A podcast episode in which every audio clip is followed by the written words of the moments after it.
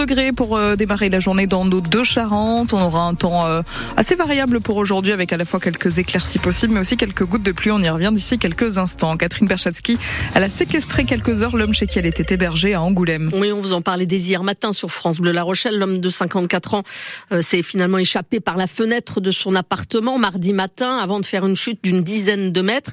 Il s'en est tiré avec quelques fractures. La femme de 51 ans, elle a été arrêtée et présentée hier matin au parquet. Merci. La victime hospitalisée, elle, a pu être entendue hier par les enquêteurs, Pierre Marsat. C'est entre deux opérations pour réduire les fractures dont il souffre que l'homme, victime de cette séquestration, a été entendu jeudi matin par les services de police. Il hébergeait cette femme depuis quelques jours, mais l'ambiance s'était rapidement détériorée entre eux et elle s'est mise en tête que l'homme était pédophile. Elle voulait le séquestrer dans son appartement, le temps d'aller déposer plainte au commissariat de police. Selon le parquet d'Angoulême, même s'il n'y a pas eu de violence, si ce n'est quelques gestes de bousculade, l'hébergeur a eu peur de ce qui pouvait arriver. Pris de panique, il a décidé de passer par la fenêtre pour fuir cette femme, placée sous tutelle en raison de problèmes psychologiques. L'homme a donc entrepris de confectionner une échelle de fortune avec des écharpes. La corde était trop courte et il a fait une chute d'une dizaine de mètres de haut. Au terme de sa garde à vue de 48 heures, la quinquagénaire de 51 ans a été placée sous contrôle judiciaire en attendant son procès qui aura lieu courant février devant le tribunal correctionnel d'Angoulême. Info à retrouver sur francebleu.fr. Lui dit avoir entendu des voix le père de famille de 33 ans soupçonné d'avoir tué à mot sa femme et leurs quatre enfants, découvert mort lundi soir, a été mis en examen hier et placé en détention provisoire. Il a assuré lors de sa garde à vue qu'il avait entendu des voix lui demandant de faire du mal, a expliqué le procureur de la République de Meaux. L'homme sous traitement n'aurait pas pris ses médicaments la veille de son passage à l'acte. Un homme a dû être relogé après l'incendie de son pavillon à Ténac au sud de Sainte. Le feu a pris dans la nuit de mercredi à jeudi. Les flammes ont détruit le rez-de-chaussée de l'habitation. Selon les gendarmes, il s'agirait d'un feu accidentel sans doute provoqué par un court-circuit électrique. Il a confondu la Charente avec l'océan. Un automobiliste très alcoolisé qui avait 2 grammes par litre de sang s'est retrouvé dans le port de Plaisance à proximité de la capitainerie de Châtelaillon.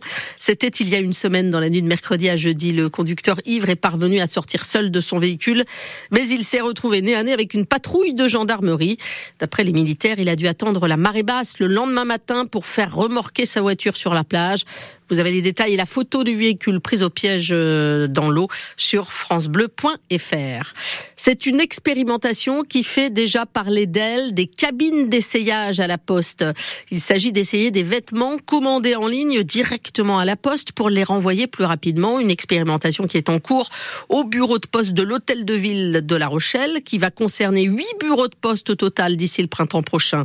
Un service gratuit qui permet de déballer sa commande, d'essayer ses vêtements ou ses chaussures et de les renvoyer aussitôt si ça ne convient pas. Un service en plus pour faire gagner du temps qui crispe certains commerçants, comme dans ce bureau de poste parisien qui fait partie de l'expérimentation Benjamin Recouvreur. Au fond de ce bureau de poste parisien, une énorme boîte aux lettres jaunes interpelle les clients. Et quand on l'ouvre, c'est une cabine traditionnelle. Il y a un miroir, un petit siège euh, sur lequel on peut s'asseoir. Le principe, essayer puis renvoyer directement si ça ne va pas. Fadela Semlali est la responsable. Il n'est pas satisfait, il s'en rend compte, il peut faire tout de suite un retour à son expéditeur et là le client est satisfait parce qu'il gagne minimum 24 heures. Il fait tout sur place. Christine vient justement de déposer un vêtement trop grand et elle est plutôt convaincue. C'est pas évident des fois d'aller à la poste sous taux d'attente, qu'on reprenne votre colis, machin. Plus vite c'est renvoyé, plus vite c'est remboursé aussi. Pour l'instant, la cabine n'est que très peu utilisée, mais la poste assure s'adapter à la demande. Aujourd'hui, de plus en plus, les gens ne veulent plus se déplacer dans les boutiques, donc ils font tout en ligne. Une fois qu'ils ont fait en ligne, là, ils vont savoir que dans leur bureau de poste, ils vont trouver directement la cabine d'essayage. Et c'est justement ce que déplorent certains professionnels, comme à Lannion en Bretagne, l'une des villes test,